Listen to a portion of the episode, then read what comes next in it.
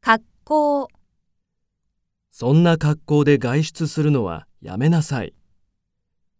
持ち物、この女優の持ち物はすべて有名ブランド品だ。身につける、先生が身につけているものはセンスがいい。日本語を勉強して会話力を身につけたい。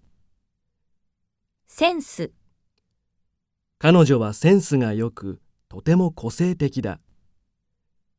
ダサい、弟はセンスが悪く、服装がダサい。今一つ、この帽子は私には今一つ似合わない。スタイル、彼女はモデルみたいにスタイルがいい。これが私のライフスタイルだ。足元、彼は足元のおしゃれにもこだわっている。ウエスト、このスカートはウエストがきつい。見た目、妹は見た目は派手だが性格は地味だ。人目、彼女の服装は街の中でも人目を引く。色彩、この服は色彩は豊かだが派手ではない。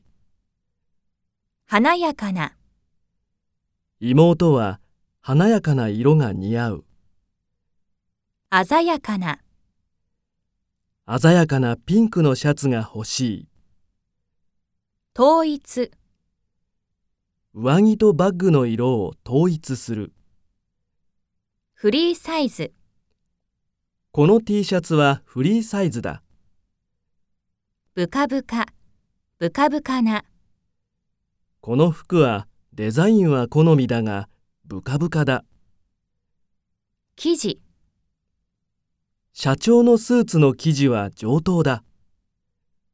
面、綿の服は着心地がとてもいい。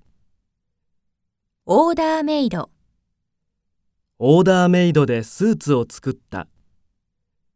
サングラス、夏はサングラスが欠かせない。ボタンが取れる、このシャツはボタンが取れやすい。浴衣、新しい浴衣を着て花火大会に行きたい。